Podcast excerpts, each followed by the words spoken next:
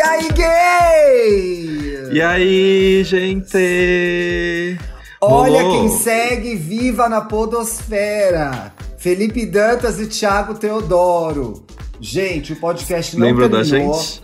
Na semana passada eu tive. Aliás, continua essa semana. Tem uma obra gigante no sistema elétrico do meu prédio, mas isso nos ajudou a reorganizar nossa agenda e temos horários novos para continuar entregando o programa às terças e sextas. Tudo de volta ao normal e com um convidado muito especial. Uhul! Bruno Branquinho! Bom dia, Whiters! Eu acho esse bordão muito bom? Bruno! Eu amo que ele, ele traduziu o sobrenome dele, de Branquinho pra Little Whiter. e aí ele veio com a fanbase, que são os Whiters. E, gente, sensacional, né? Gente, ele não, não precisou entrar, não precisou entrar. Como que chama essa rede nova agora, que só tem especialistas em comunicação? Clubhouse. Não Clubhouse. precisou entrar no Clubhouse, pois o produto dele está redondo.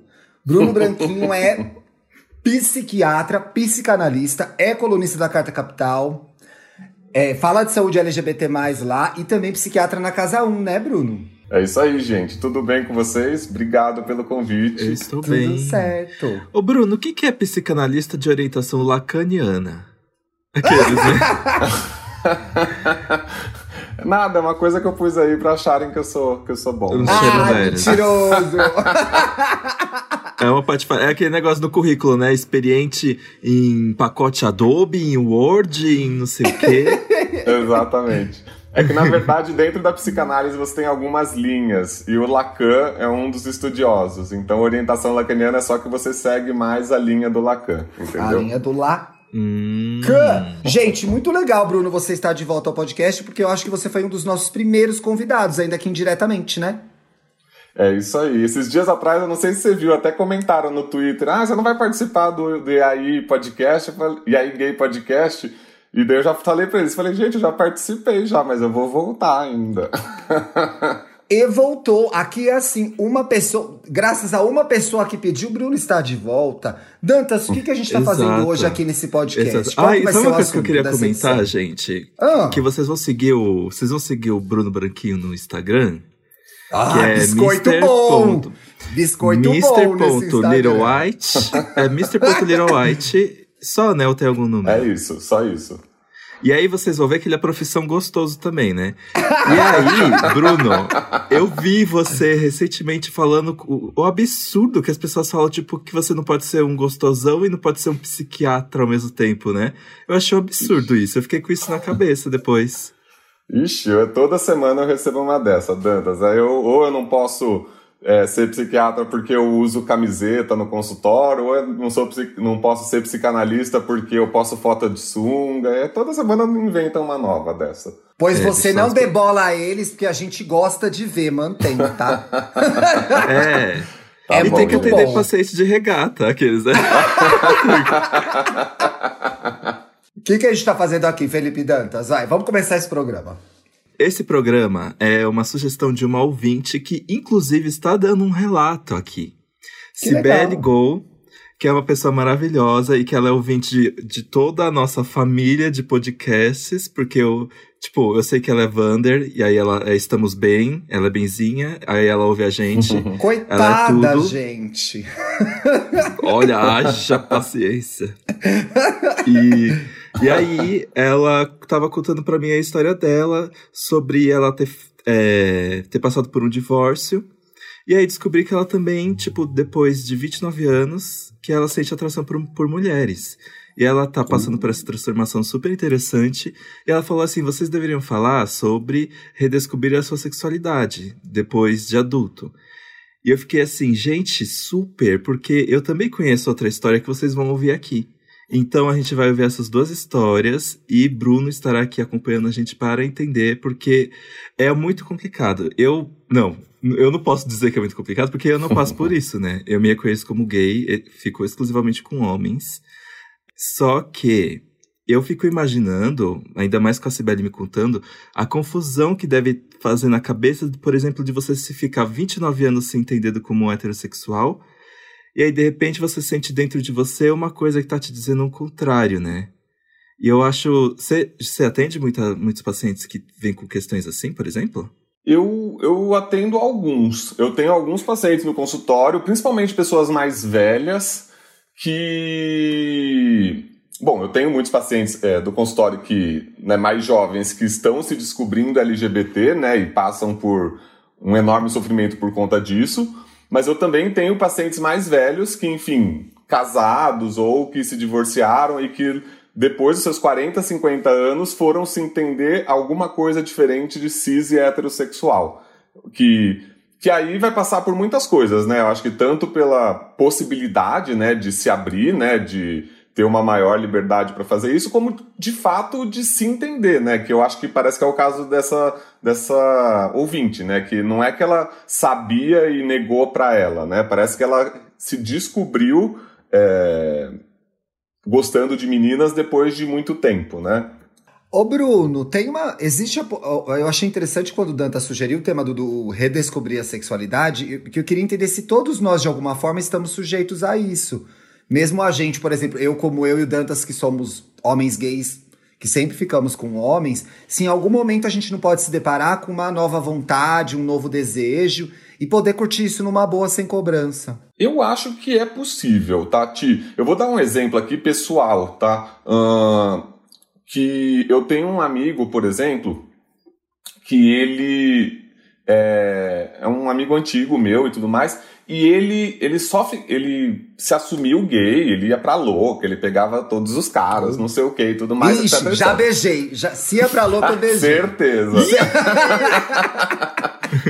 Eu vou depois eu te passo o nome no privado para você saber. Ah, passa, vai estar tá no meu quero saber dessa vai, fofoca. Vai estar tá no meu contato do WhatsApp depois, se bobear, mas vamos lá. Mas é isso, ele se assumiu gay, a família toda sabia, foi um, um drama, né, e tudo mais, passou por toda aquela fase e tava lindo, feliz, gay e tudo mais. Foi fazer um mestrado na Espanha, em Barcelona. Lá conheceu uma mulher colombiana, que enfim fazia mestrado junto com ele, se apaixonou pela mulher trouxe a mulher Caramba. pro Brasil, casaram. Enfim, é, ele já, já tinha se assumido gay e tudo mais e tal, mas se apaixonou por uma mulher. Enfim, é claro, né? Com o passar do, do relacionamento, eles acabaram abrindo, ele ainda se relaciona com homens também e tudo mais, mas ele, enfim, transa com essa mulher, é casado com essa mulher, mudou pra Colômbia agora com essa mulher. Enfim, Olha. e. E ela, e que... ela chama Shakira, né? A gente descobre. Sha... Não, não. é o Picon? Não, não é Picon. Qual é o nome dele? Picon. Piquei, que Picon. Teve uma coisa, eu fiquei pensando numa coisa que quando eu era mais novinho, Bruno, eu me lembro que teve todo o rolê, e eu acho que na minha geração era mais complicado. Vou me assumir gay, e a família entender, e o trabalho entender, e a faculdade entender, todo mundo entender. E aí, às uhum. vezes, eu ficava pensando, gente, já pensou se eu me apaixono por uma mulher agora? O que, que eu vou falar para as pessoas? Porque eu dei Sim. tanto trabalho, eu dei tanto trabalho para todo mundo que me amava e que gostava de mim, para que as pessoas entendessem e, e uhum. me respeitassem, e foram muito amorosas mesmo. Mas eu me lembro de viver essa fantasia mais novo, que era de que, meu Deus, agora eu não posso nem me apaixonar por uma mulher. Se eu me apaixonar por uma mulher, vai dar uma confusão na cabeça das pessoas. Então eu tenho Sim. que ser gay até o final dos tempos agora. E não é assim, né? Exatamente. Uhum. Eu acho que uh, normalmente, né, quando a gente vê essa, essa questão das pessoas com dificuldade em assumir a sua sexualidade, a gente sempre pensa nessa questão do, do hétero, né, para alguma outra coisa, seja bi, seja lésbica, seja gay, né, qualquer outra coisa. E normalmente isso acontece por conta do preconceito, né, por, toda, por conta de tudo isso que a gente enfrenta na sociedade. Mas eu acho que esse, eu dei esse exemplo do meu amigo justamente para a gente ver que, né, independente do preconceito, né, acho que a nossa sexualidade nunca é uma coisa completamente definida, né? A gente tem, sempre está explorando, a gente tem, sempre está sujeito a entender alguma outra coisa a mais da nossa sexualidade, porque é um tema muito complexo e é um tema muito tabu né? Então a, a, gente muitas vezes não consegue explorar a nossa sexualidade de uma forma mais tranquila e mais livre, mais leve, justamente por ser um tabu. E às vezes aparece uma coisa que a gente não estava esperando e tudo mais, e com essa ideia de ter sempre um rótulo, uma caixinha, alguma coisa na qual a gente se encaixe, a gente acaba se limitando. É gozado porque a gente sai de um rótulo e cai no outro, né? Você cai numa Sim. caixa fechada de novo, que é eu tenho que fazer isso agora pro resto da minha vida. E, e desnecessário, né? Porque, enfim, mesmo para você, para mim, pro Dantas, que somos homens cis gays, até que se prove o contrário, não queremos nos relacionar com mulheres Sim. e tudo mais. Oh, Mas tá funcionando bem desse jeito até agora. Tá funcionando bem desse jeito até agora. Pois é. Mas a gente não precisa definir isso como um limite. A gente pode definir isso como um gosto. Se por um acaso, em algum momento, um de nós nos interessarmos uma mulher, uma mulher e querer, a gente querer se relacionar, tá tudo bem também, né? Não, não precisa Exato. ter um limite nesse sentido, né?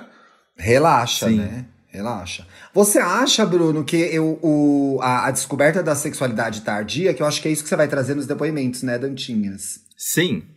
Ela, ela tem um componente geracional muito forte mesmo, né? É, hoje a gente está mais aberto para que as pessoas se escondam menos.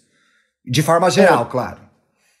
Eu acho que hoje em dia, com a internet, com o avanço da discussão né, em, ter, em torno da, da população LGBTQIA+, das identidades de gênero, né, da, das orientações sexuais diversas e tudo mais, a gente tem sim, né, muito mais conhecimento e liberdade para falar sobre isso. E a gente tem que lembrar que, por exemplo, uma pessoa mais velha, né, nos seus 40, 50 anos, uh, na infância delas, né, a homossexualidade, por exemplo, era considerada uma doença, um transtorno mental, sim. né?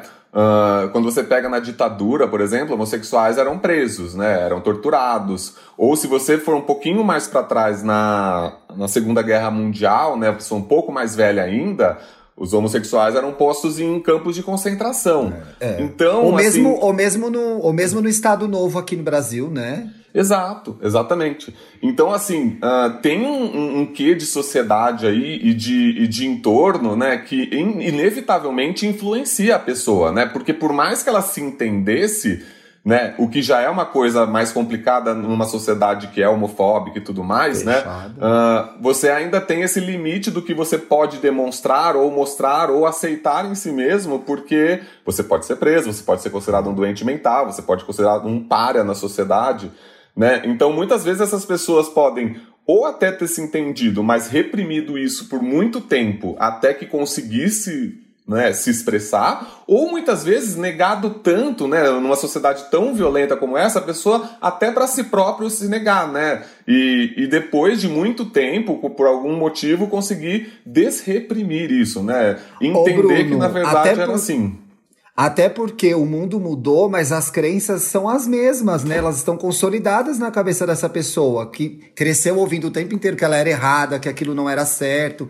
Então a pessoa chega em 2020 com as coisas que ela aprendeu na década de 70 e é. tá totalmente perdida, né? Exatamente. Essa pessoa se desenvolveu nesse contexto, né?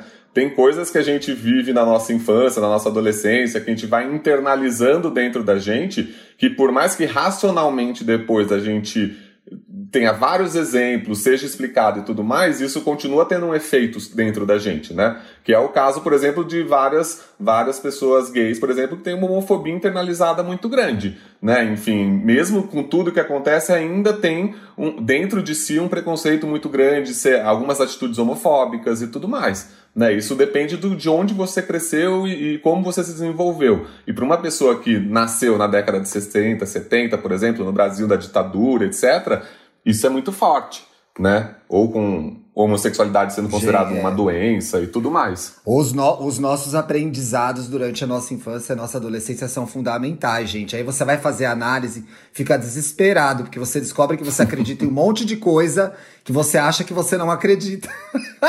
é terrível! É horrível, mas eu recomendo. Ô Dantas, a gente vai entrar com algum depoimento agora? Eu vou, vou entrar com o meu depoimento Aqueles, né? Ah! É, não, por quê? Na é verdade, surpresa. eu tô. eu tô. Eu, eu, eu gosto, tô gostando muito de, ter, de trabalhar esse tema, por quê? Porque era uma coisa que eu pensava muito. E eu já tentava entrar nesse assunto com algumas pessoas ao meu redor e eu ficava meio, será que eu tô doido? Por, por exemplo, é, eu me lembro no ensino fundamental que eu tive as minhas paixões por meninas. Tipo, eu realmente gostava delas. E eu me lembro de, tipo, ficar pensando nelas o tempo todo e, pedir, pedir em, namoro e levar o fora, óbvio, porque eu era o, o, excluído da turma. Só que eu ficava tipo, não obcecado, mas eu, eu achava legítimo o meu sentimento por elas. E aí eu fui percebendo que, a partir do ensino médio, foi virando uma chavinha. E aí eu fui vendo os meninos jogar bola e eu ficava, ixi. Então, é, e aí eu fui. aí sabe como eles vão, eles vão levantar a camiseta pra abanar do suor e aí E aí eu ficava mexido, então eu, eu senti que a chavinha foi virando. E aí eu me lembro que na época do cursinho, eu tive uma, uma conversa sobre o, com o pessoal que falaram assim, mas eles falaram com toda certeza, a gente nasce gay. Eu fiquei, gente, eu, eu não sei se a gente nasce gay, sabia? E eles falaram assim, como assim? Então você quer dizer que. Então ser gay é uma escolha? Eu ficava, não, gente, não é uma escolha. E, aliás, está errado. Orientação sexual não é uma escolha, hein, gente? Se alguém falar isso para você, você milita bem. Pode militar. A Lumena liberou. tá autorizado pela Lumena, gente. Tá autorizado pela Lumena, vai. E aí, e aí eles me perguntaram, mas então, se você não nasce gay e não é uma escolha, é, como é que você se Tipo, como é que você se percebe gay? Eu ficava, eu não sei, gente. Eu acho que. Eu lembro que na hora eu não sabia explicar, mas eu sabia que, tipo, foi uma coisa que foi construindo dentro de mim. E eu acho que, ouvindo as histórias que eu já ouvi, eu acho que a pessoa tem não consegue perceber essa parte essa parcela dela por, por opressão por, por religião pelas pessoas que estão à volta dela. Daí você abriu várias caixinhas. Gente é a terceira vez que eu falo essa frase é tudo truque nesse podcast. Eu queria voltar para a primeira que é Bruno, não se bateu o martelo de como a nossa sexualidade se, se consolida, é. né? São muitos fatores, certo? São e, e eu, eu queria fazer uma segunda pergunta em cima dessa, que é assim: é, é preciso que a gente se ocupe do porquê as pessoas são o que são? Vale a pena gastar um tempo com isso? Então, não, não tem um, um, um consenso sobre o que determina a nossa sexualidade. É a, é a velha resposta que as pessoas dão para várias questões, é uma questão multifatorial, então tem genética envolvida, tem o ambiente e tudo mais. É, inclusive saiu um, um, estudo super grande, acho que foi ano passado, eu até escrevi um texto na carta sobre isso, que, que os o, cientistas de Nova York estavam procurando genes que pudessem ser responsáveis pelo comportamento homossexual. Sim. Então, de você ter relação sexual com, com pessoas do mesmo sexo que você. E é, acabaram que eles acharam alguns genes, mas no final das contas concluíram justamente isso, que não dava para explicar só pelos genes. E eu pensando nisso que o, que o Dantas estava falando, eu pensei em duas coisas. Tanto um, aquilo que eu falei, né, que eu acho que a nossa sexualidade não precisa ser é, determinada, né? Bom, ah, eu sou homossexual pro resto da vida e serei assim para sempre e tudo mais. Como também eu acho que tem uma coisa que, que a gente pode pensar no, no relato dele, que é o, o desejo sexual, né? E o encantamento, o apaixonamento, a, o desejo afetivo, digamos, né? Porque eu também lembro de me apaixonar por meninas no quando eu era pequeno, né? Mas eu acho que a, a, olhando para minha história, não sei se isso se encaixa na do Dantas, era um era um uma coisinha mais romântica mesmo, assim, sabe? Sim, de, ah, eu queria estar de mão dada com ela, é. eu queria... Abraço, eu beijo, abraço, eu, eu beijo, alguém que gostasse de você, né? Eu escrevia era cartinha legal. e tudo mais, mas eu não sei se era um, um, desejo sexual, de fato, assim, sabe? De, ah, puxa, eu tinha tesão nela, sabe? Então, eu não sei se, é, se isso se encaixa na sua coisa pra gente pensar, né? Mas, uhum. de qualquer forma, assim, também não, não acho que, que não possa haver por exemplo, pessoas que. Até, até porque é isso, né? Como você. É, a orientação sexual é sempre autoproclamada, né? Você que fala o que você é, né? Não acho também impossível que as pessoas. É, em algum momento tenham desejo por mulheres, né? Os homens, né? No caso, um desejo heterossexual e depois de um tempo se entenda como homossexual puramente, assim, tipo, ah, eu tinha, eu inclusive conheço muitos amigos meus gays que namoraram mulheres e tudo mais, enfim, transaram com elas e tudo mais. que depois entenderam que não, que na verdade eles gostavam de homens. Então acho que não, não é uma coisa muito fixa mesmo, assim. Acho que é besteira a gente falar de coisas fixas, porque, enfim, há exemplos aí de, de pessoas que não, não se mantiveram, assim como a mãe da sua. Você falou bem, a mãe do seu, do seu amigo, né? Esse contexto repressor em que ela se encontrava não possibilitava que ela explorasse os caminhos de prazer dela, né? E daí a primeira vez que ela conseguiu, ela foi com uma mulher e depois entendeu que podia ser com um homem também, enfim. Sim. E eu acho que, bom, quando normalmente quando tenho esses debates, então as pessoas sempre chegam na conclusão de, ah, então todo mundo é bissexual e pronto, acabou, as pessoas só não descobriram ainda. E eu só que acho que não, porque eu acho que quando você, eu acho que, gente, eu acho que a orientação sexual ela é dar conta das outras pessoas quando você quer jogar pro mundo qual é o seu interesse sexual e amoroso. Então, Ai, por legal exemplo, isso. É, as pessoas precisam saber que eu sou gay para elas saberem que eu que eu tenho interesse sexual e afetivo Você quer transar, por né, homens. Você tá aí é. na pista, quer transar. Aí se um dia virar a chave de que eu vou transar e me interessar efetivamente exclusivamente por mulheres, então, na verdade, eu, eu me tornei Você hétero. me avisa antes que vai ter que mudar o nome do programa daí. Você não me atrapalha. E aí, gente? Vai se chamar E aí, gente? Tem um desenho de marca, tem paleta de cores, é verdade. tem bordão. Não, gente, eu assinei, eu assinei o Você contrato. não me atrapalha agora, você assinou um contrato. eu preciso ser gay, pelo menos. mas aí se eu jogo pro mundo, galera, estou ficando com homens e mulheres, sou bissexual. Não, mas deixa eu aproveitar rapidinho, desculpa te interromper mais uma vez. Gente, o E aí Gay surgiu da, de como eu e o Dantas nos cumprimentamos, não tem nada a ver. É. Tantas pessoas falam, ai, mas eu sou lésbica, ai, mas eu sou hétero e ouço o programa. Pode ouvir, é o nosso cumprimento esse. Fica é. de boa. E se você aí, é hétero e precisa de uma animação de uma gay fazendo alguma palhaçada, ouve a gente também, né? Continua, amigo, desculpa. Mas, não, mas era isso mesmo, o meu pensamento. Eu acho que eu, eu acho que bem aquilo que você disse, tipo, a nossa orientação, a nossa orientação sexual, na verdade, é dar conta de quem a gente vai se interessar, na verdade, né? Não vou o, o meu ideal era que a gente não precisasse sair do armário, como eu já falei aqui em alguns podcasts. Mas, enfim, vamos para os relatos que eu quero. Vamos! vamos lá, eu vou ouvir o da Cibele, rainha que deu a ideia desse tema. Ela é maravilhosa, gente, sério. Vamos lá. Meu nome é Cibele, eu tenho 29 anos. Eu sou ouvinte assídua de vocês. Eu sempre fui uma. Eu sempre me identifiquei como uma mulher cis, heterossexual, e cabia muito bem esse papel em mim. Eu sempre me senti muito confortável com isso. De diversos relacionamentos com homens, até pouco tempo eu estava casada, casada no civil.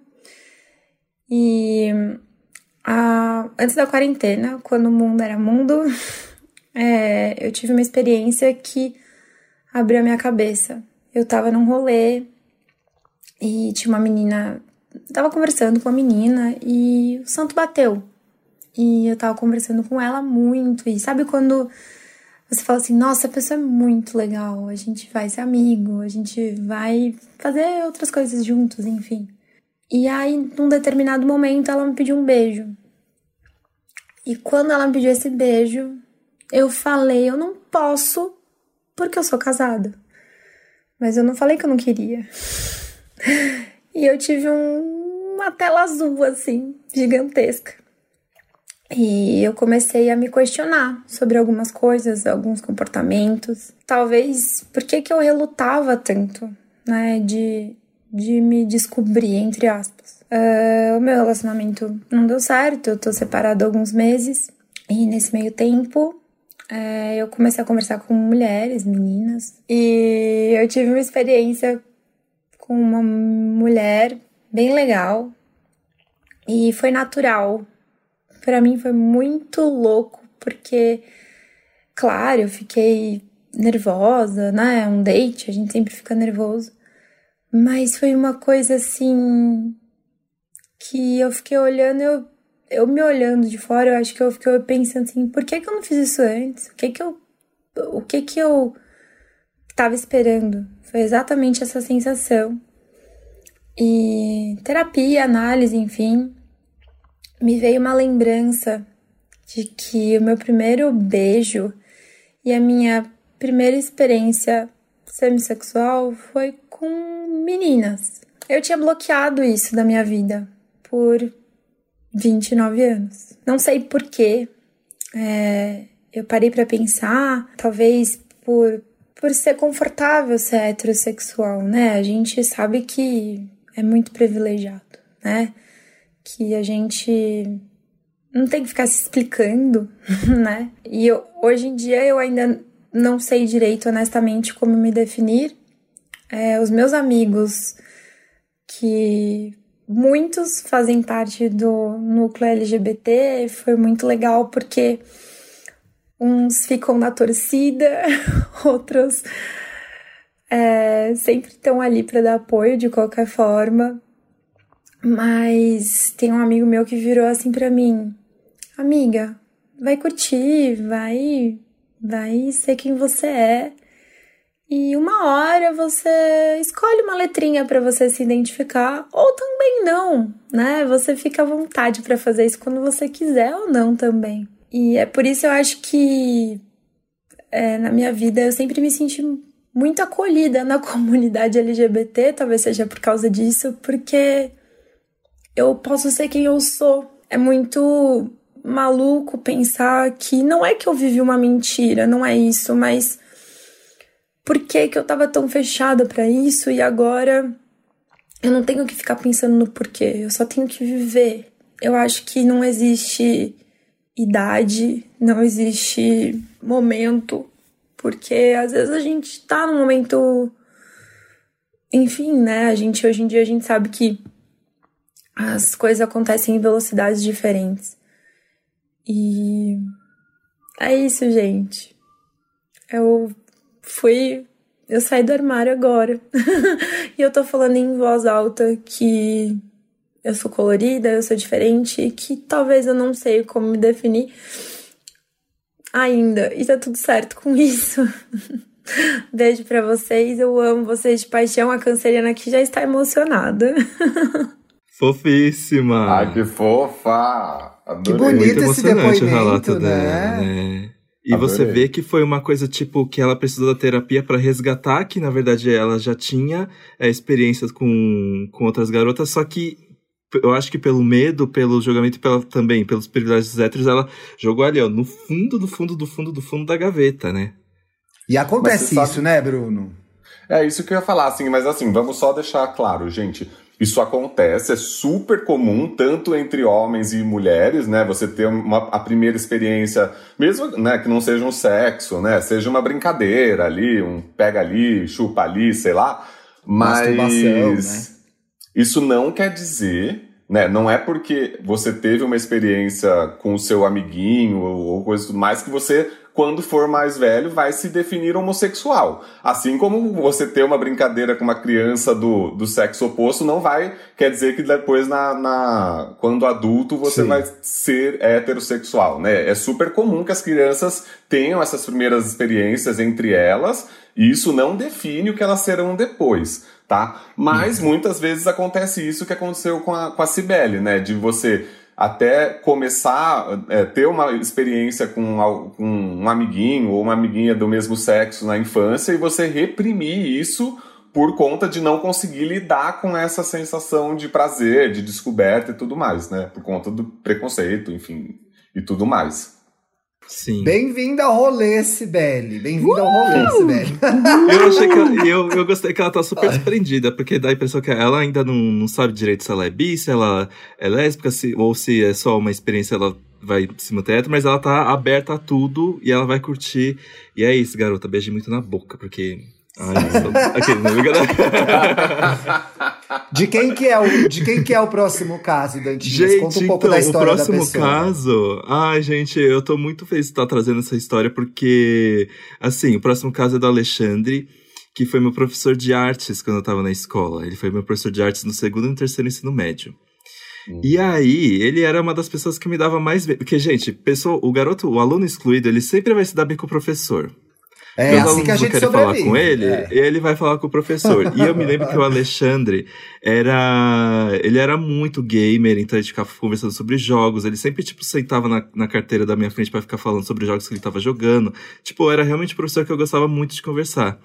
E ele chamava muito a atenção das meninas, tipo, porque ele era. Bom, gente, vocês vão ver depois que eu vou dar as redes pra ele, mas ele é gostoso mesmo.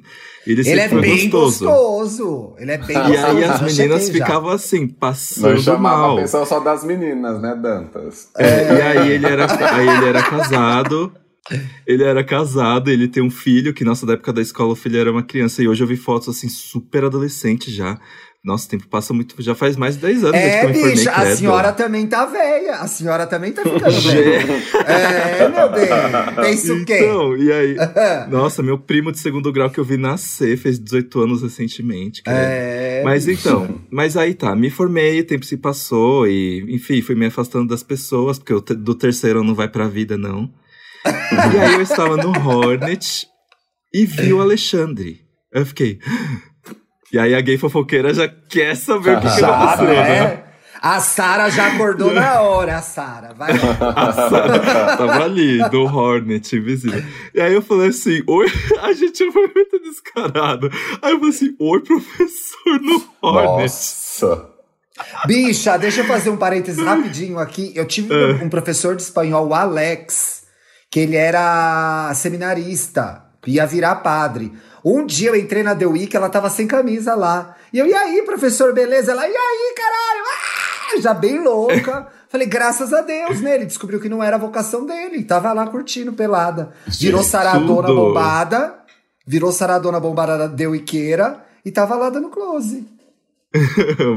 e aí eu falei, aí ele falou, tipo, ah, não sei o que, rumo, transformações de vida e tudo mais. A gente se seguiu no Instagram, e, mas a gente nunca entrou nesse assunto. Aí, quando a gente teve a ideia desse programa, eu cheguei para ele e falei assim: Ah, Ale, eu não sei, é, não sei direito a sua história, você gostaria de contar e tudo mais. Aí eu contei, aí ele contou para mim e eu fiquei tipo, eu achei bem legal, porque foi uma jornada de muita confusão e ele não sabendo o que estava acontecendo com ele. E nós vamos ouvir. Eu, após o primeiro casamento, eu tive uma quase que uma, uma experiência com um cara que tentou me convencer, mas não rolou. Mas eu confesso que isso me gerou uma certa é, curiosidade né, em relação àquilo. Entretanto, por, por pensar que, que podia ser algo errado, eu comecei a namorar uma outra mulher e a gente se casou. E a gente ficou casado por quatro anos. É, entretanto, no segundo ano do casamento, ela sofria com algumas questões psicológicas e tudo mais, e isso cortava a libido dela. Então eu comecei a assistir pornôs para me resolver sozinho, eu não podia ficar sem, né?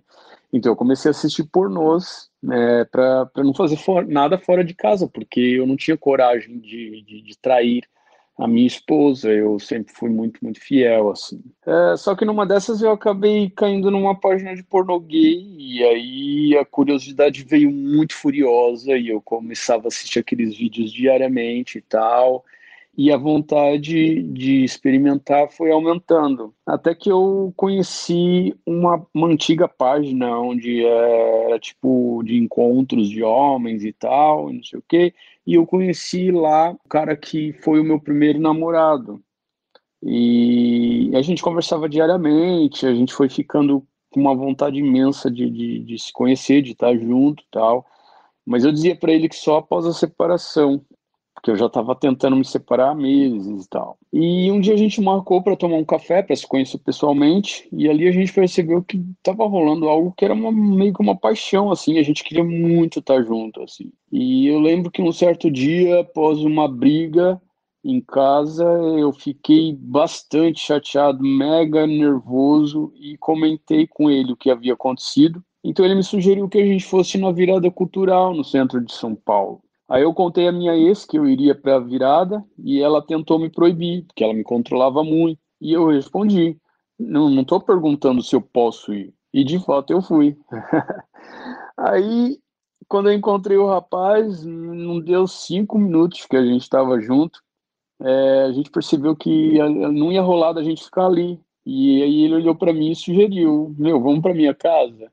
E a gente foi. E foi uma noite deliciosa, assim. A gente passou a noite inteira fazendo sexo e foi muito, muito bom. Uma coisa que, que me deu um fogo que eu não, não sabia o que era aquilo, da onde que vinha. Um, me deu uma chama de vida inacreditável, porque eu, eu, eu achava que, que eu já tinha tido prazeres na vida, mas aquele momento, aquele, aquela química que eu tive com aquele cara foi tão fodida que me deixou assim em outro patamar de vida. Eu fiquei louco assim com aquilo. E a gente foi dormir. Eu sei que às sete horas da manhã, depois de uma ou duas horas de, de sono no máximo que a gente teve, porque a gente não teve tempo para descansar nem nada, é, eu, eu, vesti minhas roupas às pressas e, e já estava para ir embora. Aí ele falou para mim: onde que tu vai, cara? Eu falei assim: olha, eu vou para minha casa, eu vou resolver isso. E cheguei em casa. E antes mesmo que minha ex perguntasse onde é que eu estava, eu já falei: eu tô indo embora, vou para casa das minhas meio-irmãs, né, que são filhas da minha madrinha, moravam meio próximo, na vila onde a gente vivia. E a partir dali eu me divorciei dela. Não, não ficamos mais juntos, sem possibilidade de volta. E no dia seguinte, eu passei a encontrar o rapaz e a gente assumiu um namoro imediatamente. E foi um ano e meio de namoro maravilhoso, assim, foi realmente muito, muito bom, assim. Então, a partir de então, eu, eu me considero gay. É, eu passei a ficar realmente só com homens, mas sim, eu já beijei diversas garotas em festas e tudo mais, porque eu adoro. E ultimamente eu ando tendo uma vontade, assim, de, de transar novamente com uma mulher. Eu tô com uma, uma vontade que acho que é, é, é sei lá, uma saudade dos velhos tempos, assim, enfim. Mas isso é história para outro, para outro podcast, para outra coisa, enfim. Olha, já, já soltou um vem aí, né? já fez uma divulgação, já fez uma divulgação. e aí, o que vocês acharam? Gente, eu achei que ele foi muito, como é que fala? Fiel aos sentimentos dele, do, do começo ao fim, ao mesmo tempo se preocupando tipo, com as outras pessoas. Por isso, tipo, sei lá, um homem babaca ia sair traindo a mulher a rodo com, com um monte de macho. E ele, tipo, foi corretíssimo, assim. E quando ele percebeu que não era mais o que ele queria, ele partiu, foi dormir na casa das irmãs, que eu acho que deve ser uma situação muito desgastante, né? Você sair de casa assim, sem saber como é que vai ser o futuro. Eu achei bem legal a história dele. Ele termina, né? Ele falou, foi de hétero, aí ele se percebeu gay, mas agora ele tá vendo que tem alguma coisa rolando que talvez seja uma bissexualidade, né? Mas as coisas acontecem no tempo dele. Eu achei bem legal essa história. O que, que você achou, é. Bruno? É, acho que é o que você falou, né? Não é que o cara. Porque o que não falta aí é, é, é gay enrustido, né? Tipo, homem Sim. casado que fica procurando uh, outros homens pra, é, pra sair, né? Mas escondido, né? E daí paga de, de pai de família, não sei o que, né? E não, é, teve até, dele... tem até uma fetichização desse do casado, né? Vira Sim. um anúncio nos aplicativos, casado, as bichas ficam piscando, meu Deus, um hétero. É, sem tem, vergonha, tem várias, não tem vergonha. Não, tem várias questões, gente, isso é um outro programa, tá? Porque um tem programa. várias questões aí. Mais Desculpa um te interromper, aí, né? Bruno, continua. Esse programa tá cheio dos vem aí, né? Daqui a é, tá cheio de vem aí, viu? O... Mas é isso, com ele parece que não, né? Parece que ele realmente não se não tinha, não, não se dava conta desse possível desejo, né? E que quando apareceu, ele foi contornando, enfim, até que não deu mais, né? Até que ele, quando ele foi mesmo e, e, se encontrou com o cara, ele no outro dia terminou com a mulher e foi seguir a vida dele, né? E, e é isso, mais um, acho que é mais um exemplo desses de que não tem nada muito fixo, né? Porque o cara saía, casou com mulher, não sei o quê, daí se descobriu gay, ficou aí um, sei lá quantos anos transando só com homem e agora tá com a vontade de novo de transar com mulher, né? Então. É, gente, a sexualidade é isso, né? É complexo o negócio. Não, é, é muito difícil você falar com certeza algo da sexualidade, porque é isso, tem muita coisa envolvida. Você muitas vezes não se dá conta de muitas coisas, justamente por conta desse ambiente repressor em que a gente vive, né? Enfim, de. Com, primeiro na família, né? De não pode fazer, não pode falar, não pode. É, ninguém fala, ninguém sabe, etc, etc. E é por isso que é tão importante, por exemplo, a questão da, da educação sexual, né? Que, que as pessoas vão tem falado muito ultimamente que muita gente fala ah, de erotizar as crianças e tudo mais. As crianças já têm sexualidade, gente. Todo mundo aqui sabe que quando crianças a gente já tinha coisa e tudo mais. Então é importante que elas tenham essas informações até para que elas possam explorar a sua sexualidade depois, uhum. como adolescentes e como adultos, de uma forma mais livre e mais tranquila para que esse tipo de coisa não precise acontecer, de você não se Bruno. dar conta do seu desejo. Inclusive Sim. de forma mais segura, né? Preparadas para ter uma vivência sexual saudável, sem trauma, Exatamente. sem se submeter, se submeter a situações com as quais elas não vão ter controle, né? A chantagens. Então, quanto mais informação, melhor, né? Além do que, tem toda a questão do abuso, né? As, as crianças muitas vezes não sabem que estão passando por abusos. Então, uma educação sexual também inclui isso. Você mostrar para ela o que pode, o que não pode, o que deve, o que não deve até para que ela possa reconhecer uma situação saudável e como explorar, né, enfim, masturbação, explorar os seus desejos e reconhecer quando for uma situação não saudável, abusos, né, estupro, enfim. E isso acontece muito dentro de casa, né? Não é incomum você ver uh, pessoas sendo abusadas dentro de casa por familiares ou por pessoas, pessoas que estão dentro próximas, de casa, né? funcionários, enfim, vizinhos. Então passa tudo por aí. Gente, em qualquer contexto, informação é poder, meu povo. Bruno, a gente sabe que você tem hora. Queria te agradecer pela presença aqui no programa. Sim. Está convidado para voltar. Foi uma delícia te receber. Tá? Obrigado. Continua, Continua postando fotos sem camisa, a gente quer ver. Pode deixar, gente. Vou postar um especial pro, pro podcast. Eba! Opa! Ai, eu me... Mas então, gente, arroba mr.mr.littlewhite no Instagram. E também pode chamar no inbox caso, né, queira se tornar um paciente de Bruno Branquinho, né? Você tá ou tirar dúvida, ou quiser saber qualquer coisa, pode me chamar lá, Bruno Branquinho, gente, tô à disposição. Adorei participar. Obrigado pelo convite, vocês são o máximo, gente. Você é o amorzinho! Beijo! Um beijo, menino. A gente continua o programa daqui. Adorei. Que amorzinho, Dantas. Ai, muito fofo, Bruno. Bicha, que bom que a senhora defendeu essa ideia. Ficou muito bom esse programa, viu? Gostei. Eu fiquei feliz também. E aí, é, que eu ia falar? É, vamos lá. Se você quer se, seguir a Cibele, maravilhosa. Será que ela já tá vacinada? Porque ela trabalha no hospital, trabalha no ramo da saúde. Será que a Cibele Talvez sim. A Cibele liberou pra gente seguir ela. Eu não sigo a Cibele ainda. Cibele, C-I-B-E-L-E Go, G-O-H, Cibele Go. E o Alexandre é Alemandu no Instagram, só que o Mandu, em vez de A, é um 4. Então é Ale M4NDU. E aí o Alexandre tem o Just for Fans, que é um. Que é um outro, né? Tudo tem a concorrência. Então existe é. o OnlyFans, existe o Just for Fans. Assine o, o Just for Fans do, do Ale, é Alex Fucker 5. Gente, eu já vi os vídeos, é babado. Quer dizer, eu vejo os é. teasers, não assinei, Bi. Não assinei. Isso, é porque esse também é o user do Twitter. E no Twitter tem os teasers do Just for é. Fans. Eu vou, é eu vou, eu tô trabalhando fofo. na, tô trabalhando na ideia da permuta mesmo, entendeu? Liberar Cadê um código para os... Vamos fazer isso. O código EA Gay. Se você está ouvindo EA Gay, você tem cupom de desconto no OnlyFans do Blessed Boy, no Just for Fans do Ale. É aqueles, né? Muito bom. Gente, a gente tá brincando aqui, mas vamos agradecer as duas pessoas que participaram, conversaram Sim, e se abriram. Essa é uma coisa abriram, complicada né, de falar, né? Foram muito Sim. gentis em dividir a experiência delas com a gente, pra gente aprender e quem sabe até alguém aí em casa esteja ouvindo e se identifique com a história deles, né, Bi? Exato.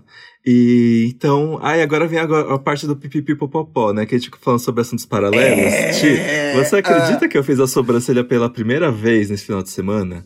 E aí, e eu tô chocado. Porque assim, o que ele fez foi meio que dar uma limpada e aí tirar embaixo. O que acontece? A minha sobrancelha, ela cresce, ela é de uma forma que ela fica muito próxima do meu olho. A minha então, também. O, então o que fizeram foi que eles tirar, é, deu uma limpada aqui embaixo e meio que afastou a minha sobrancelha do meu olho. Então eu tô aqui, ó, com, entregando tá mais boa. expressões do Bicha, que o normal. eu acho que ficou bom, viu? Eu tô vendo pela ficou tela, mas tudo. ficou bom. Tipo, sabe o que acontece? Eu tava com uma feição caída. Eu, eu sentia mesmo que a minha feição era caída para baixo.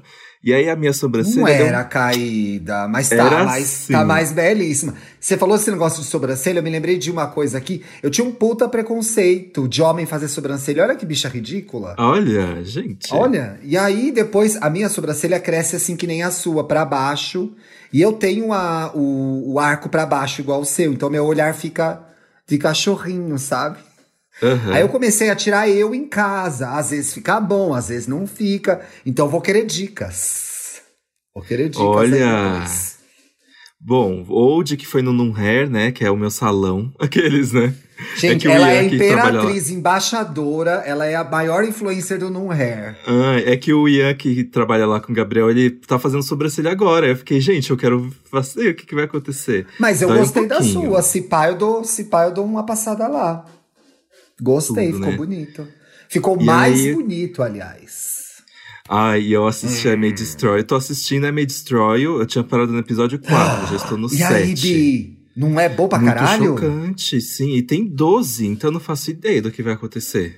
Vai acontecer tudo, Dantinhas. É de arrepiar. Quando você terminar, vale a pena a gente voltar pra falar desse assunto. Sabe um outro programa que eu queria fazer? Vou até jogar Hum. no ar, porque se o povo gostar. Eu, eu tô assistindo muito The Voice Mais, né? Que é o mais 60 anos, que é o pessoal da minha idade. Não, mentira. gente. Ah! a gay... Não é gay mais velha, é gay muito brincadeira. É, não, essa já é a veinha mesmo. Todos vamos chegar lá, se Deus quiser. É o meu plano. Queria fazer muito um programa sobre é, The Voice e segundas chances. Ah. Porque eu acho que segunda chance é um assunto, né? Segunda chance Super. pro amor, segunda chance pro trabalho, segunda chance pra gente. Mas eu acho que dá pra gente esperar, porque essas pessoas que falaram com a gente nesse programa, elas estão numa segunda etapa da vida, né? Numa segunda, numa terceira. Então talvez a gente tenha que Exato. esperar um pouco. Vamos ver, conforme o programa for caminhando pra final, acho que a gente pode fazer. Inclusive, o Marlon, que eu sigo lá no Twitter, trabalha no The Voice. E a gente pode até convidá-lo pra vir aqui falar um pouco desse assunto, né? Ai, que legal! Nossa, eu adorei a ideia, Ti. Jo- joguei Sabia que eu já fui no The. Voice? Você já foi no Já The fui. Voice cantar? Já. Não, brincadeira. não, mas eu fui ali. é, Como é que fala? Ah, você, tem também- foto na cadeira, né? Não, não tirei, fiquei com vergonha. Ah, Mas- hoje em dia você não tiraria? Eu tiraria. Ah, É. gente, eu hoje em dia que eu sou mais desinibido. É, Eu acho que a primeira edição, a primeira edição, eu tava ainda na Capricho, quem foi foi a Fernanda Catânia, foi a Foquinha. Ah, Little Seal. É, É, então, Little todo, jornalista, todo jornalista de cultura ah, tem a tour no Projac, né? E Tem aí a a minha tour no no Projac foi pra, pra ver a estreia do, do The Voice, o primeiro que entrou a Ivete Sangalo. Sabe quando a Ivete Sangalo trocou com a Cláudia Leite? A Ivete Sangalo era do Kids e ela foi pro principal. Sim. Nesse teve a grande coletiva de imprensa e eu fui lá pro Rio e conheci a cadeira. É muito estranho, porque é muito menor do que parece na televisão. A TV é uma grande mentira, né, Bi? A gente vê os cenários, É. fica passado, porque fica tudo enorme, magnânimo na tela, e a gente vai ver a cadeira do The Voice mesmo, gente, é uma cadeirinha de ferro dessas de boteco do litrão. Não é aquilo tudo. Sim. E aí, É uma- eu me perdi. Me perdi no Projac com o menino. Você se perdeu? Ah, foi. Pegação no Projac, Dantas. Poxa! Não, não foi coisa. pegação. Mas eu realmente Fala aí que eu vou acender a luz, espera aí. Escureceu, né? Gente, de repente, meu quarto também tá um breu. Mas então, não, é que eu tava. Como é que fala? Eu tava. é, tem sempre. Porque assim, gente, jornalista, quando jor- junta jornalista, ninguém quer olhar pra cara de ninguém. Tá Não, porque a gente tá fechada. todo. É, mas aí depois. É, e aí tem sempre aqueles que você vai fazendo. Quando eu vou nessas coletivas, eu sempre chego assim, quem é o gay? Aqueles, né? Quem é outro jornalista gay que eu vou ficar de conversinha? E aí eu encontrei esse, o, esse garoto que eu fiquei, que ele falou de Madonna, eu, pronto, é gay. E É aí, gay. a- aí a gente se uniu, porque às vezes, né, a gente se sente meio excluído junto com um monte de hétero e. Enfim, aí a é gente bom. tava indo Aí, embora. a gente principalmente cobertura de cinema. Cobertura de cinema tem uns monte de hétero. Tem, muito, tem muita bicha no jornalismo, gente. É um lugar, não posso reclamar, não. Fui bem acolhida, mas é, é bom ter a gay amiga, né? É, Vou colar nessa chegar gay. pra, é, pra você ir na cabine e aí. Ai! Aí vocês já sentam juntas no cinema. Henrique Cavill, ah! Ai, que Esse que é merda, frescura. peguei um hobby que eu nem gosto. Bosta, que exemplo ruim que eu dei. Eu É, acho poderia bonito. ser. sei lá. Gente, nesse momento tá uma olhando para a outra, parecendo duas macacas de circo, amassando o cacho. Porque É, ele passa a mão no cabelo, eu passo a mão no que- cabelo também. Tem que estimular. Tem que estimular. Aliás, Bi, hoje eu tô usando. Hoje eu não lavei, eu tô usando aquele produtinho que você me deu pra quando eu for De, não quiser lavar o lavanda, cabelo. né? É. Fica muito cheirosinho e o cacho Tudo. fica bem feitinho. Sabe viu? o que eu descobri? Que, isso, que esse tipo de produto se chama Day After. Porque ele é justamente pra quando você acordou, seus cachos tão, tão meio bagunçadinho ali, aí você. Psh, psh, psh, e, Porque o que acontece? Quando ele umidifica, recupera o formato do cacho e ele seca bonitinho de novo. Eu levei, eu troquei de cabeleireiro agora, eu achei um outro cabeleireiro de cacheado, que é aqui perto da nossa casa. Depois eu te falo onde é. Aham. E, e ele me deu uma bronca que eu lavo meu cabelo todo dia. Agora eu tô intercalando. Não, tem que ser um dia sim, um dia não. Ainda é que mais meu, que o meu nosso cabelo fio fica é muito fino. oleoso. O nosso fio é fino, não aguenta se lava todo dia. Não, vou. vou tô, tô tentando. Hoje mesmo não lavei, tô aqui segurando a onda. Bicha, a gente viveu 50 minutos e não tocou no assunto do momento, graças a Deus, ou a gente quer dar só uma comentada rápida Não, ou pode envelhecer muito que- rápido isso? Tá, eu achei. a gen- o Thiago perguntou se a gente faria, faria um programa sobre o que aconteceu no BBB no domingo. Mas as coisas acontecem muito rápido e eu pensei, tia, eu acho que tem chances de ficar frio. Mas eu vi na internet que muitos falam sobre isso, né? Que foi um momento de comemoração, mas que no final foi de tristeza, que foi o que aconteceu com o Gil e o Lucas, né? Foi Sim. muito. Ai, para mim foi muito pesado as pessoas de- deslegitimizando a importância que foi pro Lucas de dar um beijo no homem em rede nacional. Foi Sim. muito opressor o que fizeram com ele, tipo, e ele falando ali da importância disso pra ele e como era perigoso é, na família dele, no- na comunidade dele, ele ter feito isso e, e as meninas ali cagando, assim. Mas E é, achando que ele elas é uma um atrás da palco. outra, né? Que coisa, que falta de sensibilidade. E foi aquele, só complementando o que você falou, porque eu acho que você conseguiu resumir a sensação geral da nossa comunidade, né? Que era para ser um momento de celebração, não só deles, mas como nosso aqui, porque a gente, como telespectador, a gente, como LGBT, a gente fica sedento por representatividade. Se você chegou nesse podcast agora, pode voltar lá atrás, bem no comecinho a gente fez um programa super legal que fala de representatividade LGBTQIA+, em que a gente discute isso não só na TV brasileira, como na TV americana, que infelizmente é a que é a, a nossa segunda referência, às vezes até a primeira. Então, assim, foi muito triste ver o desdobramento, porque eu acordei domingo feliz, postando beijo no nosso Foi o perfil primeiro lá no beijo gay, gente. Primeiro beijo entre dois homens, né? E até isso, depois eu falei, primeiro beijo gay, depois eu pensei, não, é primeiro gay- beijo entre dois homens, porque o Lucas é bissexual, o, a Gil Não é é gay. verdade, né, gente? Perdão. Fui- Pois é, tá vendo? A, a- a gente sempre tá aprendendo uma coisa nova, né? Eu até consertei depois a legenda lá no nosso perfil. Sigam a gente lá, EA Gay Podcast. E aí, bicha, mas não deu 10 minutos, já apareceu na timeline isso que você falou, que foi as meninas deslegitimando esse momento.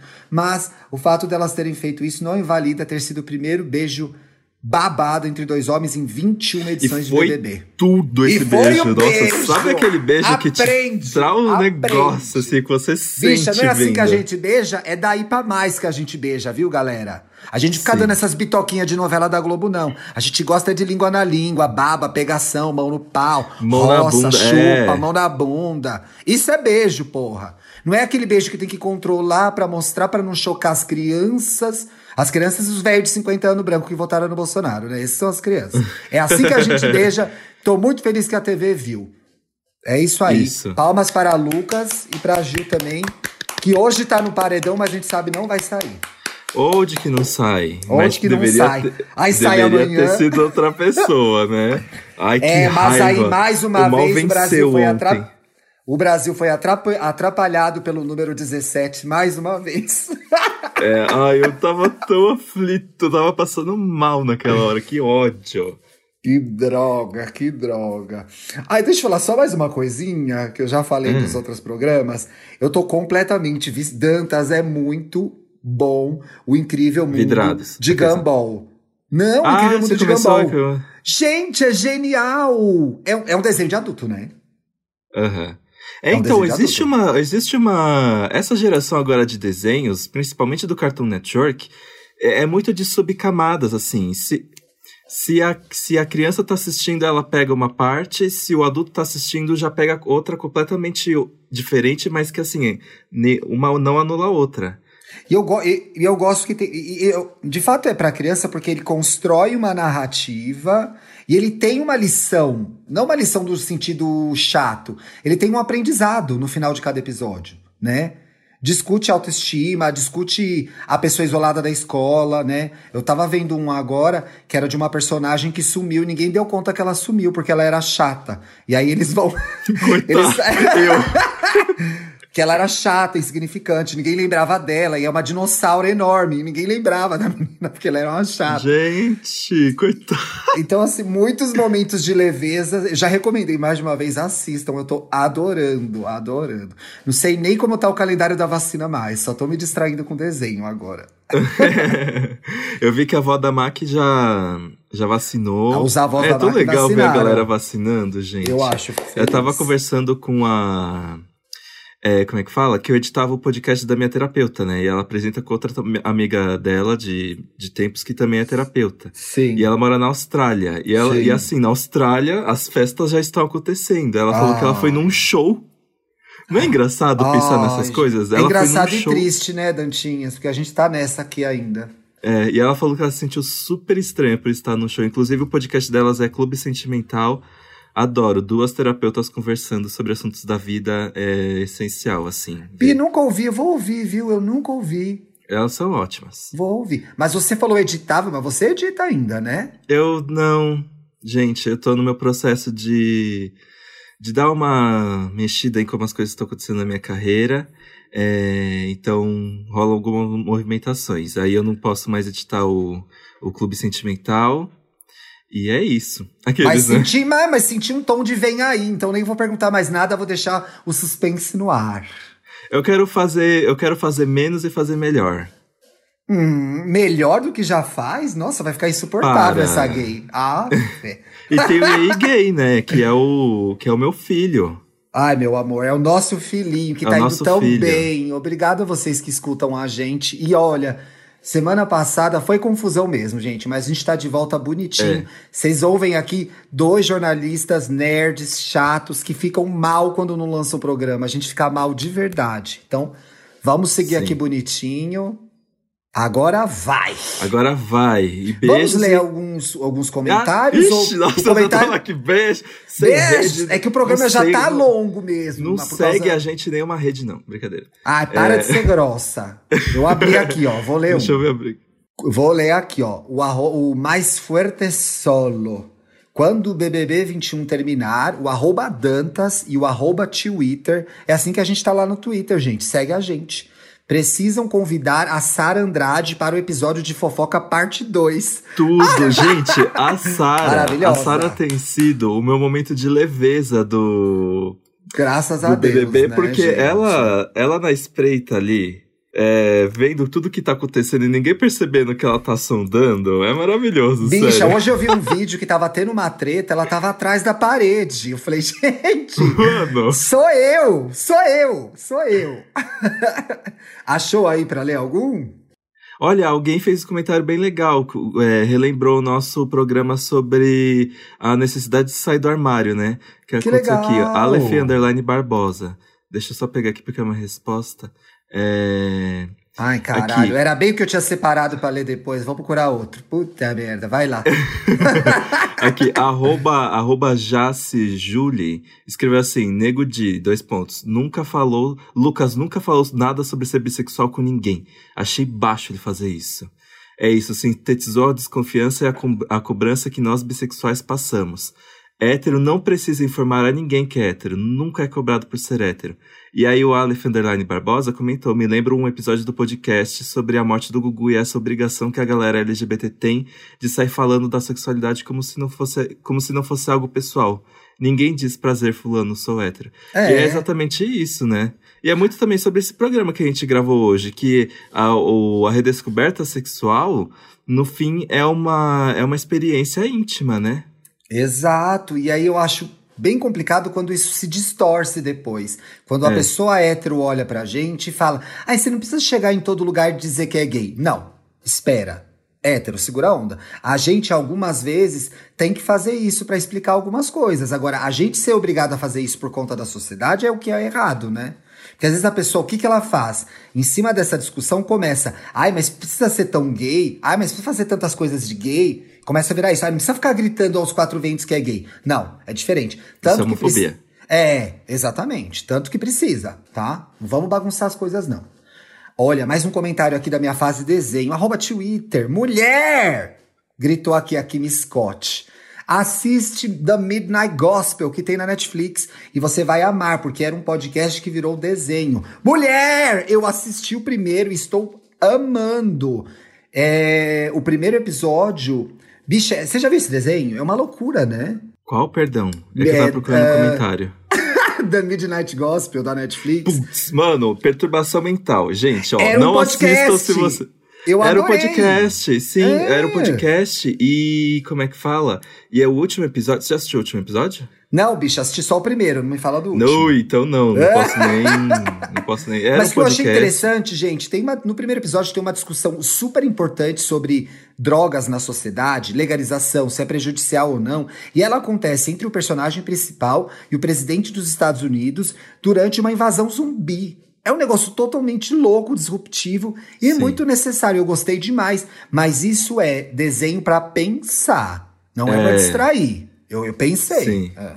E o. Nossa, gente, os últimos episódios é de torcer o seu coração, de verdade. Ai, tipo, Bi. eu percebi que eu tenho. Eu tenho medo da morte e eu tenho medo de perder meus parentes por causa dessa série. Ai, Bi, tipo- não vou continuar vendo mais agora. E é, e é sempre assim. E o primeiro episódio é o mais normal, viu? Vixe, episódio Maria, é o onde foi que eu me normal. meti? Puta merda. E é tão legal que tem gente que assiste duas vezes, que é uma pra prestar atenção na conversa e outra pra prestar atenção no que tá acontecendo na animação ali, porque chega uma hora que você não consegue mais. A galera também tá com tempo, né? Mas beleza, cada um no seu cada qual, né? Lê mais um aí, Dantinhas.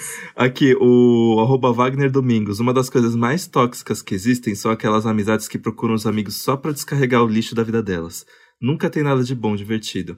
É, então, é importante você ser um amigo ouvido, ouvir as pessoas, mas você precisa detectar se você virou um poço de desabafos e não tem uma amizade ali propriamente dita, né? Exatamente. Isso é bem perigoso. Aí É você fica perigoso. É. sobrecarregado com o drama da pessoa e não consegue, não tem, e na verdade você não pode contar com ela pra nada.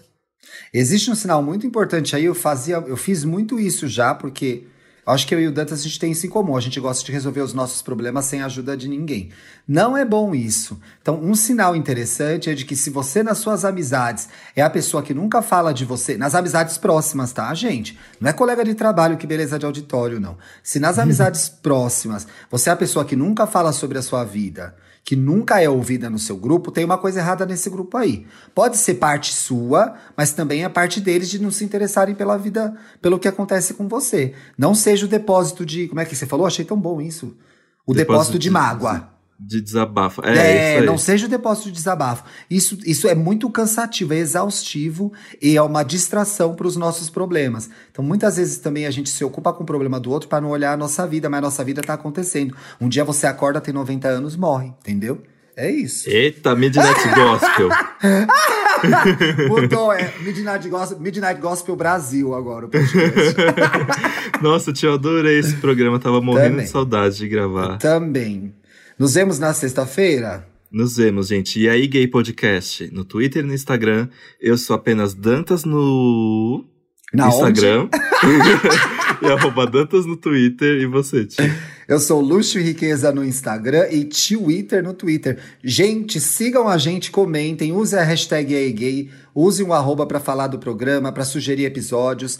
Gostou do programa? Manda pra alguém, distribui nossa palavra, assina lá na, nossa, na sua plataforma preferida o nosso podcast. Começa a seguir a gente para você receber as notificações de quando o episódio estiver no ar. É isso aí. Fomos? Ai, já sei, vou falar agora aqui. Não estamos bem, é temos, aqui é fomos. Fomos. Fomos. Fomo. Fomos. A gente fomo. Ok, né? Beijo, Dantinha. Beijo, gente. Até sexta. Tchau, gente.